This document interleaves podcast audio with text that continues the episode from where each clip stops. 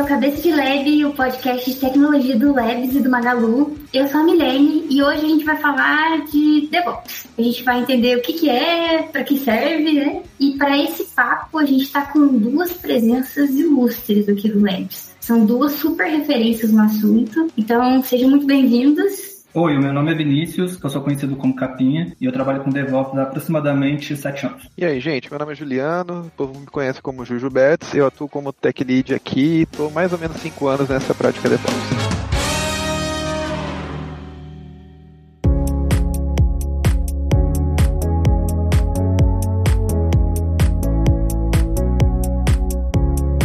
Vamos iniciar aí, né, falando sobre DevOps eu queria dar um contexto, mais ou menos, para a gente começar abrindo esse papo. Uma coisa que a gente sabe, né, que um dos grandes desafios aí que a gente tem hoje é de aumento de performance, principalmente das empresas de tecnologia. Quando eu digo aumento de performance, eu estou falando da quantidade de soluções que a gente está colocando realmente em produção, né, e ao mesmo tempo o tanto que a gente consegue manter os nossos ambientes né? Então, assim, a gente tem que equilibrar isso tudo, né? A gente tem que aumentar a nossa frequência de deploy, a gente tem que diminuir o, o nosso lead time, né? Ou seja, o tempo que a gente investe nessa entrega. E se der algum BO, a gente tentar minorizar o esforço que a gente vai ter nessa fase, nesse BO que tiver, né? E aí, isso tudo, né? Eu esqueci de um ponto também. Tem que, tem que pensar na segurança ainda, né? No meu ponto de vista, né? Eu vejo assim, tem um grande trabalho de uma super galera, né? Eu vejo turma de desenvolvimento que fica tentando garantir a, a urgência do negócio, né? E o, o, time de operação que tenta garantir a estabilidade, digamos assim, né? Fica equilibrando esses pratinhos. E aí, pensando nisso tudo, né? Nesse contexto que eu tô falando, e no fluxo de entrega e no valor, né? Disso tudo, eu queria entender com vocês aonde que o DevOps entra e queria que vocês dessem uma clareada, que assim, ainda não é muito claro, às vezes não sei se para todo mundo que tá ouvindo, o que, que o DevOps é, né? É uma ferramenta, é uma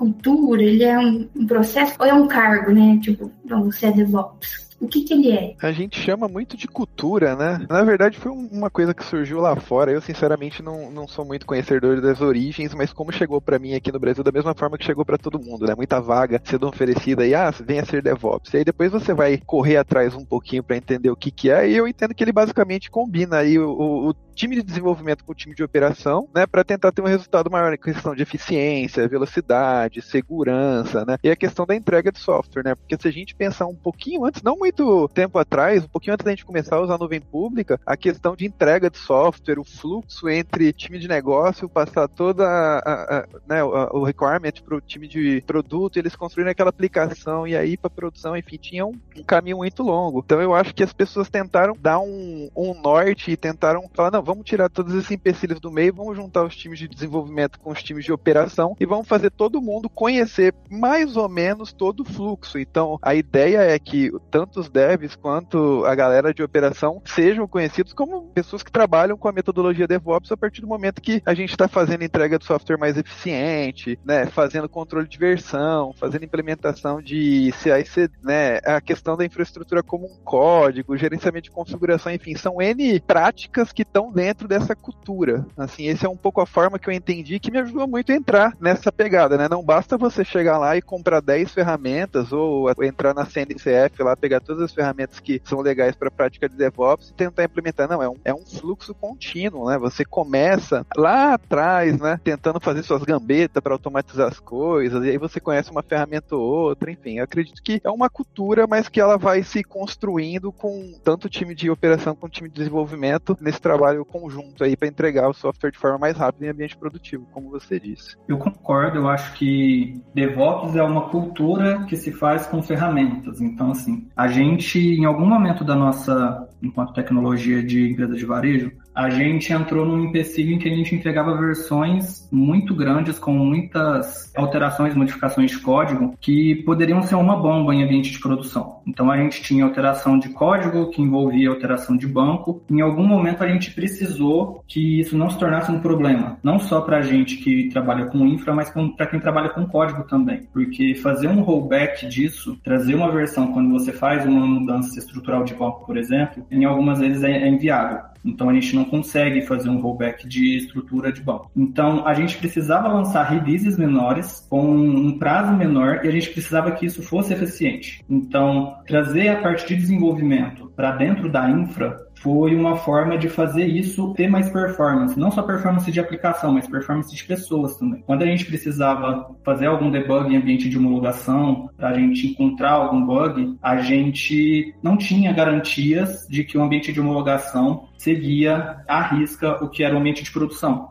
Quando a gente encontra ferramentas, encontra ideologias para a gente conseguir garantir que os ambientes estejam equiparados, que os ambientes estejam com releases pequenas e não tão complexas entre elas. A gente garante que o ambiente tenha mais eficiência e a gente garante também que tenha um conhecimento do que está acontecendo ali. Quem trabalha com DevOps, tanto para o lado de desenvolvimento quanto para o lado da infra, tenha a ciência do que está acontecendo, como debugar, como você fazer migrações entre ambientes, coisa que quando a gente tinha uma TI corporativa, uma TI um pouco mais focada do lado de infra, a gente não conseguia gerenciar e não conseguia ter esse tipo de visão enquanto desenvolvimento. Legal, gente. Vocês falando assim, é... eu entendo que é um, é um mix de coisas que fazem garantir que a gente tenha realmente DevOps, né? Mas existe o falso DevOps, tipo assim, ah, alguém, alguma empresa lá, ah, não, a gente tem um super processo de DevOps aqui, a gente tem build automatizada, a gente tem pipeline CI/CD, a gente então tá redondinho. Pelo de não, né? É uma cultura, né? É contínuo, né? Como eu citei antes, eu acho que você começa ali tentando ter uma aderência grande. Então é muito difícil você chegar e falar, não, agora a gente é DevOps. Não funciona assim. Então vamos dizer, como vamos resolver os nossos problemas? Então a gente começa a olhar para os nossos problemas de uma forma diferente. Você fala, cara, eu preciso entregar isso mais rápido, eu preciso ter um errar mais rápido, eu preciso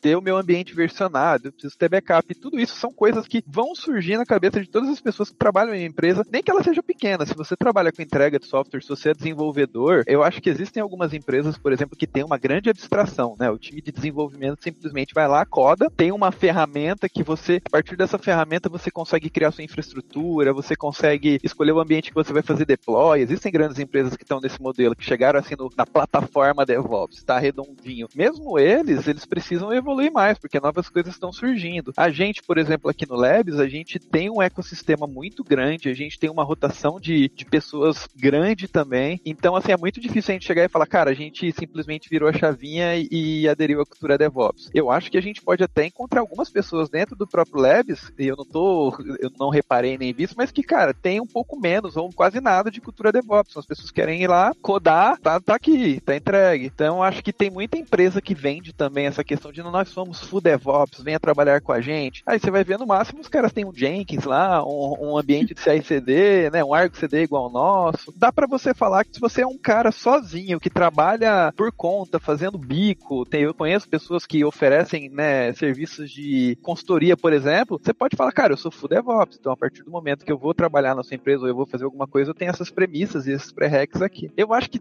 fake, assim, é, é, é difícil, mas tem muita gente que vende uma coisa que não é. É assim, não tem cara, tá implementado, tá pronto, não tem mais o que fazer.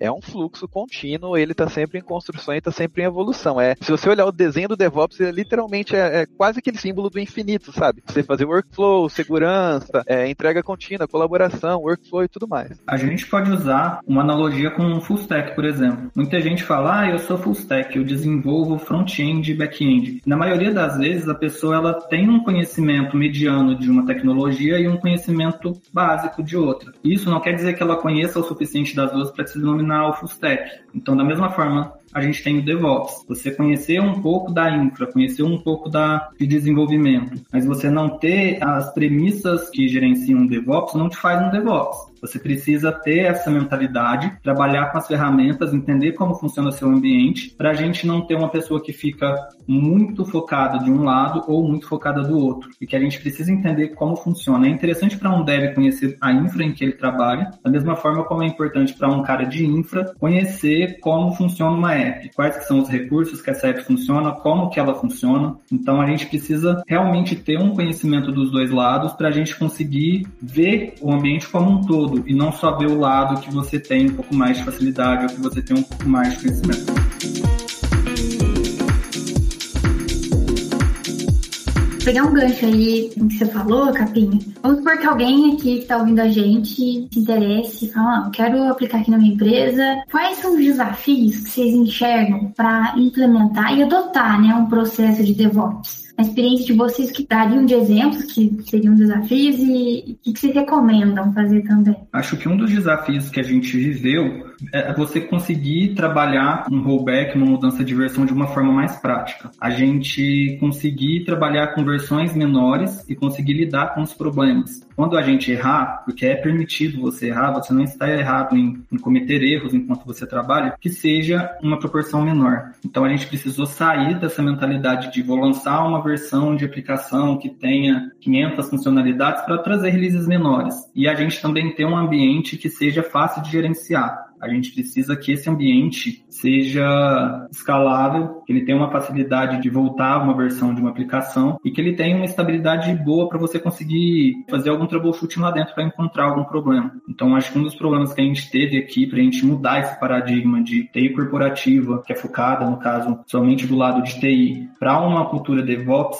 é você ter essa mentalidade de que não é só a infra que está ali, ali tem um ambiente que está rodando uma aplicação e a gente precisa garantir que os dois estejam estejam bem. Deixa eu complementar um pouquinho também. Eu acho que, eu acho que vamos dizer se não é uma empresa, mas se é uma pessoa, poxa, eu tô na área, eu vejo que o mercado de operação ou de DevOps, né, ou de SRE ou de Cloud Engineer, whatever, você pode ser DevOps em qualquer uma dessas áreas. Cara, como que eu começo? Eu falo, começa do básico, pega suas tarefas repetitivas, aquelas coisas, aquele comando que você roda todo dia, que você tem no seu histórico lá do seu shellzinho, eu automatiza alguma coisa, começa simples, não precisa fazer nada com Python, com Go, começa automatizando as pequenas coisas do seu dia a dia dia. É muito legal entender um pouquinho, pelo menos as principais ferramentas. Hoje a gente tem uma curadoria que a gente pode chamar que é a CNCF, né, que é a Cloud Foundation. Então, você putz, entra lá na, no site deles, dá uma olhada, vê quais são as ferramentas. Eles têm vários níveis, né? Tem ferramentas que têm proposta para ser publicadas, tem umas que estão em estudo. Então, dá uma olhada, estuda essas ferramentas, mas começar, eu acho que é sempre assim, começar do comecinho, igual o Capinha falou. Ele, meu, tem esse problema aqui, vamos tentar resolver esse problema. Ou então pega um pouco das dores, porque querendo ou não, todo time de desenvolvimento tem dores com o lado de operação. Mesmo se você tem um time que está muito muito junto, assim, que trabalha muito junto com o time de desenvolvimento de operação, ainda tem algumas coisas que não plugam tão bem. O interessante é plugar, entendeu? Cara, o que que tá doendo? Como assim? Ah, o que que tá doendo? Seu deploy demora, é muito complicado para você fazer o seu deploy. Então começa a analisar essas pequenas coisas e, e é assim, é o que a gente falou, é um meio que uma cultura. Você vira algumas coisas na sua cabeça, você começa a pensar de uma forma que quando você vê, você fala, caraca, tô trabalhando com isso, né? Começa a aprender um pouco de Ansible, essas ferramentas de automatização. Enfim, eu acho que é uma boa forma de começar. Agora, igual o Capinha falou, se você está numa empresa, que vamos dizer uma empresa um pouco grande, ou até uma empresa média para pequena, é ferramentas e é questão de resolver o problema de uma forma em conjunto. Também não dá para você fazer uma coisa unilateral. Eu já vi, a gente querendo ou não, eventualmente no Labs a gente acabou fazendo muito isso, né? A gente não tinha uma integração no começo tão grande entre desenvolvimento e os nossos times de operação. Coisas elas meio que eram assim, a gente escolheu isso e vai ser isso e pronto. Então, cara, colegia as decisões. Obviamente, senão você vai ficar no loop infinito aí, porque um cara gosta de uma coisa, outro não gosta, mas tenta colegiar as decisões, conversar e ouvir mais as pessoas também. Porque é basicamente entregar mais rápido, errar mais rápido, em vez de você ficar um tempão pra errar. Erra rápido, não tem problema errar, igual o Capinha falou. Cara, se a ICD, que é um dos principais partes do DevOps, mas é, começa pequeno, vai pensando como você acha que um DevOps pensaria, automatizando as pequenas tarefas. Essa é uma, acho que é uma dica muito legal e funcionou para mim. Eu não conhecia nada e comecei as pequenas coisas e quando eu vi, eu não estava fazendo mais nada repetitivo, toda tarefa que chegava para mim tinha que ter uma forma de você fazer ela automatizada, com backup, com segurança. Você vai pegando essas premissas com o tempo. O DevOps ele é relativamente recente, assim. Eu tenho amigos que trabalham a full desenvolvimento que chegam em mim para falar, olha, eu perco um dia para lançar uma release.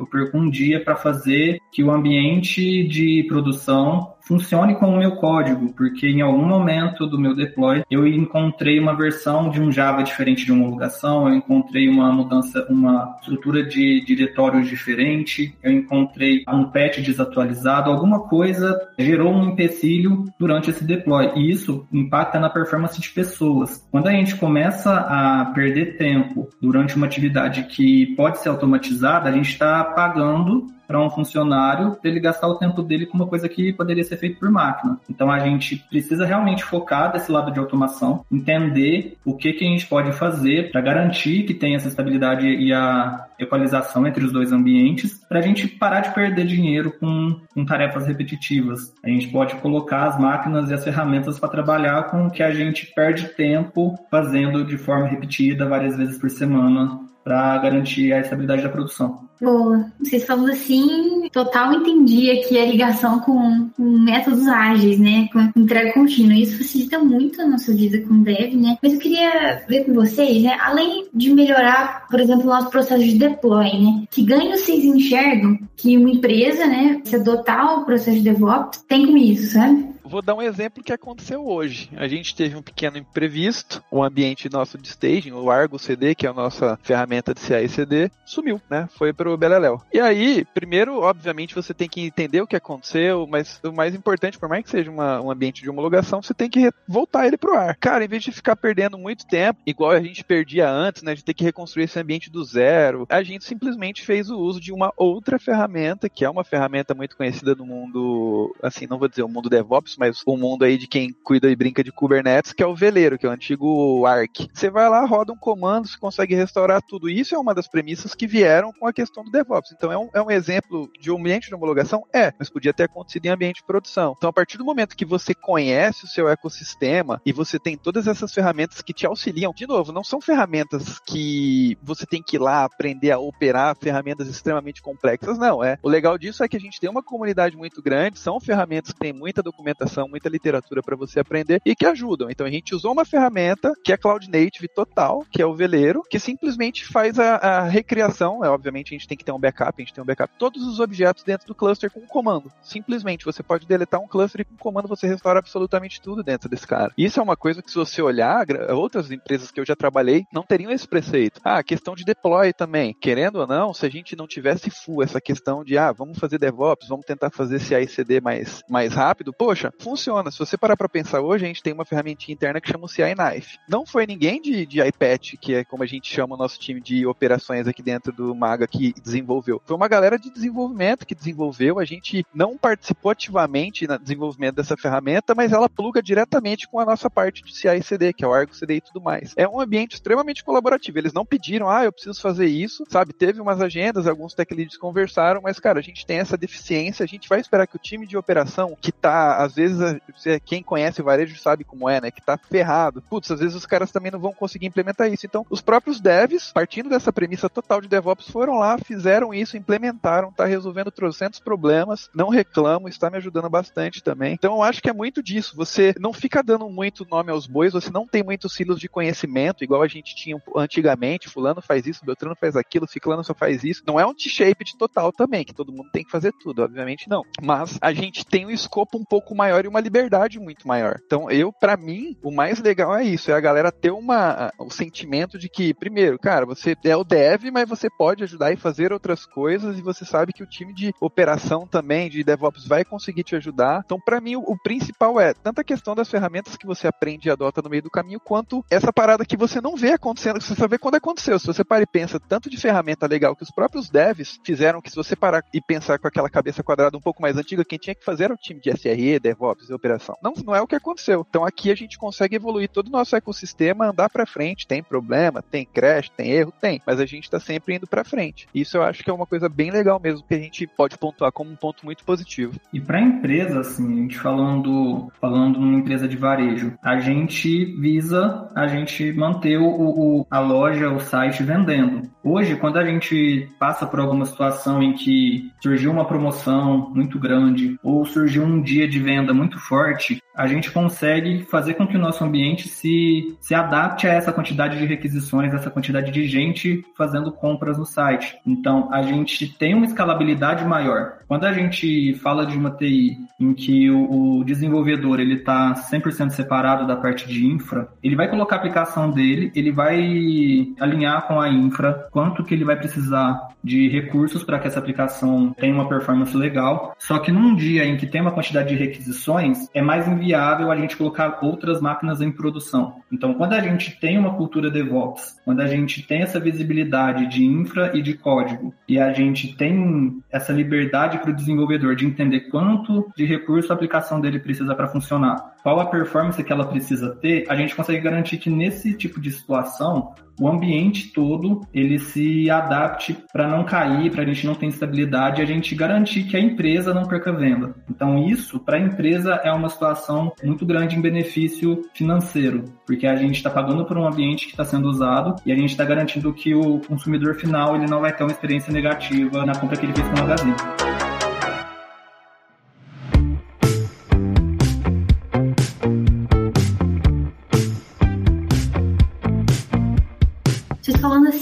Surgiu aqui que o DevOps é uma cultura, né? Eu entendi, mas que não, não é centralizado, por exemplo, numa squad DevOps, né? É um, pensamento que tem que ser disseminado entre todo mundo, né? Todo mundo da empresa, certo? Exato, é basicamente o dev é de desenvolver devs mesmo e o ops é de operação, né? Antigamente, por exemplo, vamos dizer, se tivesse um problema muito grande, eu não sei no escopo do Magazine, mas é muito raro você ter aquela war room que entra todo mundo e todo mundo ajuda e todo mundo faz parte. Aqui não, aqui todo mundo tá junto. É, é literalmente, cada um tem a sua tarefinha, cada um tá no seu quadrado, mas a gente tem muitas áreas de intersecção ali e a gente trabalha junto o mais importante é a aderência. E não precisa chegar e falar, não, você não está trabalhando com a gente na nossa metodologia de DevOps. Eu acho que se uma pessoa que não tem isso na cabeça faz parte de um ecossistema que a grande maioria trabalha dessa forma, eu acho que mais do que comum essa pessoa olhar e falar, poxa, é meio que automático, na verdade. O cara não chega e fala, não, tem que ser um pouco mais DevOps. Não, você vai pegando essas premissas, você vai trabalhando dessa forma. Eu acho que aqui, por exemplo, a gente está evoluindo de uma forma absurda. Aqui no Labs, é, a gente tem os desenvolvedores preocupados. A gente está dando, obviamente, melhorando bastante, mas com a questão de segurança, a questão de custo. Eu não sei se o custo entra muito em metodologia DevOps, mas eu acho que também faz um pouquinho de parte ali, sabe? A questão dos nossos design docs, foi implementado pelo time de arquitetura, eu acho que tudo isso está englobado e tudo isso faz parte. E aí quando você vê, você já está no, no, já tá junto ali com o grupinho fazendo igual e você já, já é devopeiro. Sim, e é bem legal isso de tá todo mundo junto. Porque se você parar para pensar, o ambiente onde a produção roda, ele não é nosso enquanto infra. Ele é de todo mundo. A aplicação tá rodando rodando lá, então o desenvolvedor ele tem que ter um conhecimento também de como está tá rodando ali a aplicação dele. Quando a gente tem algum troubleshoot, a gente tem algum problema acontecendo em produção, não é jogado uma batata quente para a gente falar, toma, se vira, o problema é seu. Não, a gente entra, todo mundo num, num ambiente compartilhado ali, e quem tem o conhecimento ajuda quem está fazendo o troubleshoot. Então, esse ajuste, esse troubleshoot em produção, ele pode partir tanto do pessoal de desenvolvimento quanto do pessoal da infra, ou dos dois juntos. A gente entra todo mundo numa sala e vai entender o que está acontecendo. Então todo mundo está colaborando para manter o ambiente estável. Não é um, um, um ambiente 100% apartado, onde não, a infra é minha, você não vai pôr a mão, só eu entendo, eu que resolvo. Quando a gente começa a pensar nesse ambiente em que todo mundo é responsável pela estabilidade, a gente tem ganho de performance em pessoas, né? A gente tem um, um ambiente mais estável em questão de performance de aplicação, em performance performance de infra e ele é um ambiente mais agradável de trabalhar também. Porque você está falando de igual para uma pessoa que não está na mesma área que você. É, você deixa de fazer coisas repetitivas para fazer coisas legais, né?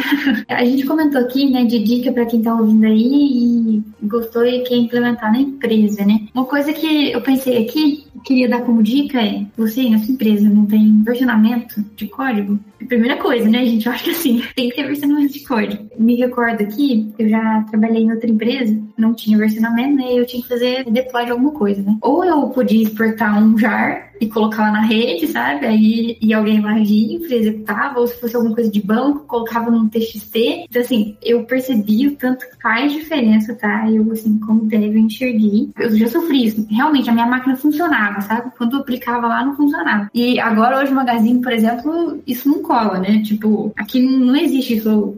Ah, no meu container funciona, né? Aqui não existe isso. Então, é muito top, falando um pouquinho da minha experiência. Queria perguntar aí pra vocês, né? Beleza aplicamos, implementamos DevOps na empresa. Tem algum jeito a gente medir os ganhos, né? O que, que trouxe de melhoria, né? Vocês falaram até de custo aí, né? A gente consegue medir isso e comparar com antes? A gente consegue talvez medir em tempo gasto com tarefas do dia a dia. Vamos supor que a gente passe por uma Black Friday, por exemplo, que é um dia que é extremamente importante para o varejo e que para a gente é um dia realmente importante. Então, quanto tempo a gente levaria para garantir a estabilidade desse ambiente e a escalabilidade desse ambiente se a gente não tiver nenhum tipo de automação, nenhum tipo de containerização? Se a gente tiver um ambiente padrão de infra, roda em máquina, a gente não tem infra como um código, quanto tempo você vai levar para garantir essa estabilidade? E olhando para o lado de DevOps, tendo a infra como um código, tendo um CI/CD, tendo automações em Terraform, em Ansible, quanto tempo você vai levar para fazer a mesma atividade? Quantas pessoas você vai precisar para fazer essa mesma atividade? Então, hoje, olhando para o ambiente que a gente tinha 4, 5 anos atrás, em, em situações de Black Friday, e olhando para a situação que a gente passou no ano passado, a gente consegue ver em tempo gasto e pessoas focadas nas atividades quanto a gente perdia e o quanto a gente tem de ganho fazer a máquina trabalhar para a gente e não pagar para deixar uma pessoa fazendo uma tarefa extremamente manual ali. Eu acho que, assim, uma, uma forma um pouco diferente também de falar isso é, meu, você tem ali é, várias métricas aí que você conhece de mercado, né? Tipo aqueles APDEX, né? Os response time das aplicações, até dos próprios Gits. Não sei se a pessoa pode usar um GitLab ou um GitHub. Você tem ali a quantidade de issue aberta por tempo, issues fechados, quanto tempo uma versão demora para entrar em ambiente produtivo. E obviamente isso tudo entra um pouquinho na questão do desenvolvimento do ferramental. Então vamos dizer, você tem ali um Arco CD, você tem ali um Grafana, você tem ali um, um GitLab. Você consegue fazer um, um robozinho que bate ali no GitLab, pega todas as informações de ah, quantos estão abertos, quantos MRs foram feitos, quantos MRs foram fechados, enfim, todas aquelas métricas super importantes que a gente tem no Git e plotar isso num gráfico. E obviamente a gente consegue ver isso com date time mesmo, né? Você consegue ver a evolução igual a gente consegue plotar no Grafana, né? Que é um, eu uso um TSDB por trás. Error rate, né? Tipo, você consegue muito. É que nem todas as empresas, né, tem os New Relics da vida, né? Mas você consegue também, talvez, se você tem uma empresa que tem clientes diretos que abrem reclamações sempre que tem um deploy, você consiga fazer uma métrica disso. Você pode muito bem integrar a galera que está lá no, no, no, call center e falar, não, vamos construir uma aplicação aí para sempre que alguém reclamar de tal coisa, essa pessoa, por um fluxo, obviamente, que não é difícil para ela, porque ela está lá atendendo e operando o telefone, e apareça aqui pra gente que alguém reclamou que teve tal coisa. Então existem várias formas da gente fazer a medida das coisas, mas vai muito do que você está implementando. É igual você falou, poxa, versionamento, uma coisa tão simples que muita gente vai olhar, ouvir você falando assim, vai falar, meu, como assim? Tem gente que só trabalhou em empresa que, cara, tá tudo bonitinho, versionado, tem que ter o Git, blá blá blá. Assim, a grande parte das empresas eu acho que estão nesse cenário que você falou. Meu, tá na minha máquina local aqui, não tem ambiente de desenvolvimento, mas dá para começar pelo comecinho mesmo. Pega as suas principais aplicações, error rate, tenta fazer um robozinho para pegar todas as informações do GitLab. Eu até acho que no próprio console do GitHub, do GitLab, você consegue pegar isso. São N métricas possíveis aí de pegar, dependendo do que você tá atacando. Então, se você atacou esse ponto, que é o ponto, ah, putz, consegui desenvolver um pipeline legal de deploy. Cara, olha para isso. Então, quais métricas, quais são as key métricas para isso? Isso é uma coisa que você tem que pensar. Quanto tempo uma release demora para chegar em ambiente produtivo, uma vez que ela chegou na master. Então, chegou na master, rodou todo o pipeline bonitinho, que antes, vamos dizer que não tinha. Sei lá, o deploy foi feito usando Canary ou foi feito usando Blue Green, whatever, mas quanto tempo ele demorou para entrar de fato em produção? Quantos rollbacks eu tenho? É uma métrica incrível. Cara, quantos rollbacks você teve? Porque querendo ou não, se você parar para pensar, você implementar uma cultura DevOps assim que tá funcionando, a pessoa teoricamente ganha um pouquinho mais de qualidade de vida a partir do momento que ela para de perder tempo com certas coisas chatas. Existem N métricas, mas tem aquela questão, você tem que olhar para onde você tá mexendo. Você mexeu num parafusinho aqui, para, pensa quais são as key métricas que você quer olhar naquele parafusinho que você mexeu e começa a olhar para ela e evoluir essas métricas. Mas assim, a gente faz isso aqui de uma forma meio que indireta. A gente não, ah, aplicamos tal coisa, vamos ver. A gente está construindo várias soluções com o tempo e a gente vê, obviamente, a nossa melhora, mas a gente não tem, assim, uma métrica. Olha, a gente melhorou 19,7% nosso lead time de XPTO. A gente não tem, mas seria uma coisa legal para a gente começar a olhar, talvez, em certos pontos.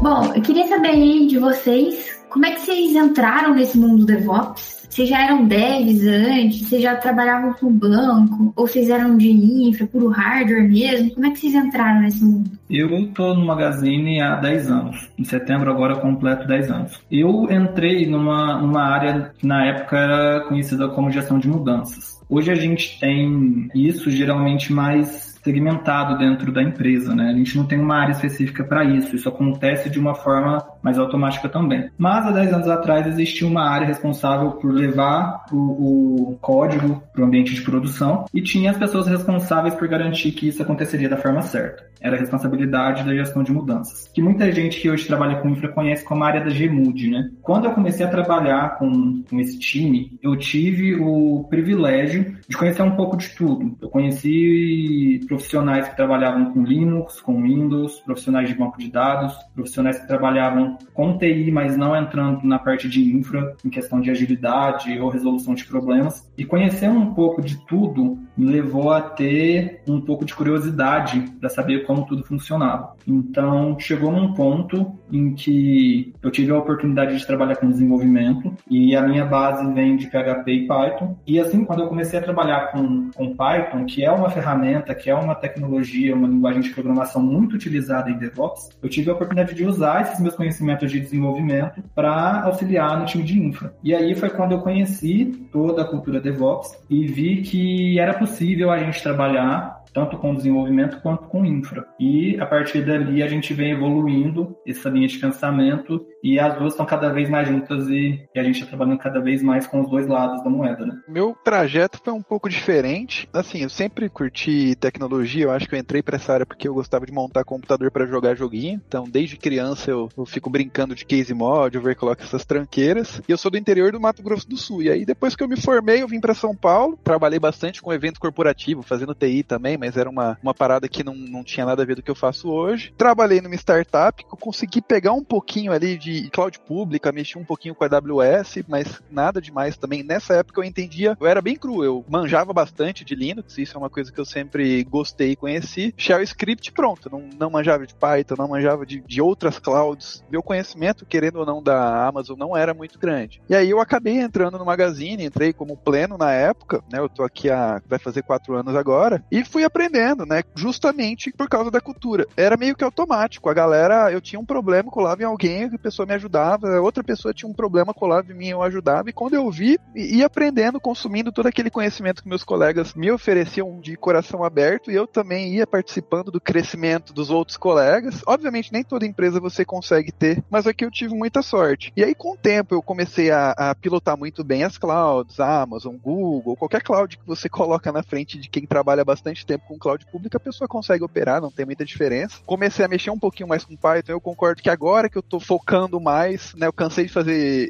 de resolver problema com Shell Script, por mais que eu ame, eu acho que dá pra você resolver todos os problemas do mundo. Eu acho que tá na hora de virar um pouquinho mais a chave. Foi basicamente isso. No meu caso foi muito orgânico. Eu comecei a trabalhar numa empresa que me incentivou e me empurrou para esse lado. Eu nunca cheguei e falei, não, eu quero estudar, sei lá, versionamento, segurança, eu quero entender um pouquinho melhor de plataformas do CI e CD. Foi automático. Olha, a gente tem um processo moroso de entrega de software. Vamos resolver? Vamos. Começou bem aos poucos. E assim, é, uma das minhas últimas tarefas foi o rollout e finalização da implementação de todo o CI/CD da empresa. Foi meio que um exército de um homem só na época. Obviamente contei com a ajuda de muita gente. Como eu disse, fez parte desse ciclo orgânico. Ah, mas você tá sozinho, não conheço muita gente da área. Sei lá, cara, muito legal. Participa de grupo, tem muito grupo em Telegram. Eu acho que se você pesquisar nos Googles da vida, você vai achar muito grupo legal em Telegram, em Slack. É o mundo open source, né, que é onde o, o, DevOps está em cima, ele é muito inclusivo. Pelo menos foi o que eu senti. Cara, abre o Git, você às vezes tá com alguma dificuldade, você pode tomar uma pancadora. Tem gente que é um pouco mais chato no Git, você abre uma issue lá, o cara fala, aqui você não tem que abrir issue, issue você tem que mandar no mailing. Mas assim, se interesse, resolva problemas simples. Por exemplo, eu agora tô codando em Python, tô olhando aqui para uma caixinha que tá em cima do meu computador, é um Raspberry com uma câmera, eu tô fazendo uns time-lapse legal, então resolva os seus problemas do dia a dia usando um pouquinho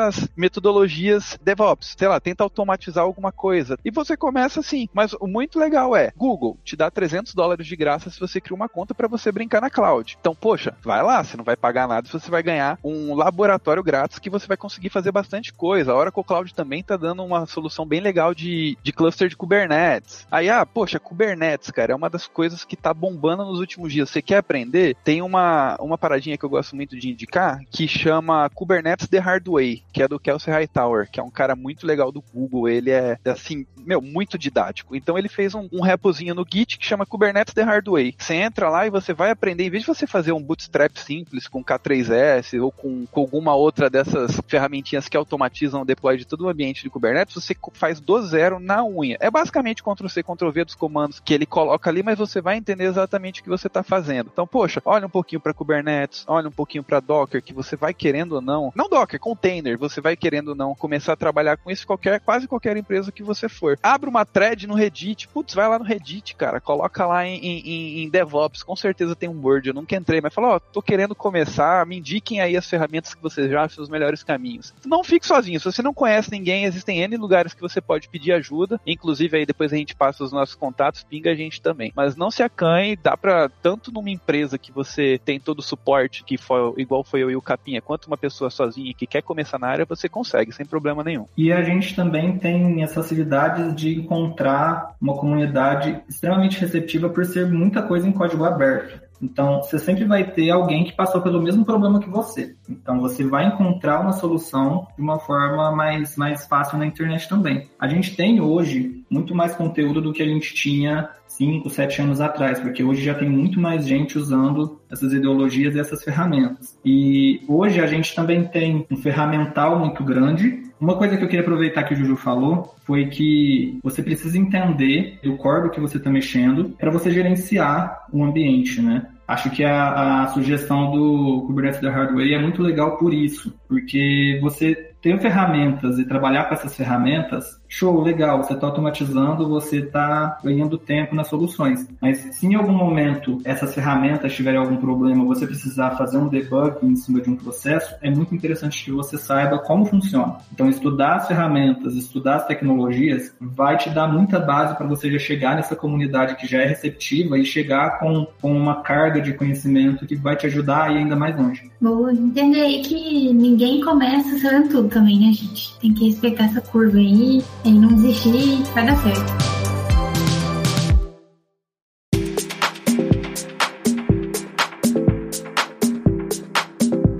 Você está ouvindo a gente, se você ouviu alguma coisa aqui que você falou, ah, eu, quero saber mais sobre, manda pra gente. Você pode mandar tanto no nosso Instagram, que é arroba ou no Twitter também, que é arroba.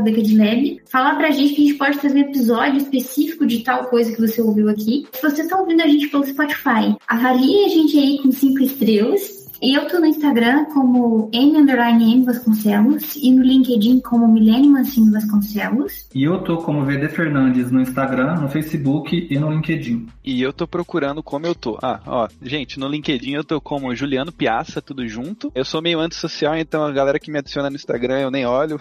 eu, eu uso o Instagram mais pra stalkear os outros, então, mas o LinkedIn aí, mas de vez em quando eu dou, dou uma abridinha e leio as conversas. Então fica à vontade aí pra mandar mensagem. Boa, valeu, gente, valeu. Valeu valeu, Este podcast foi editado por Radiofobia, podcast e multimídia.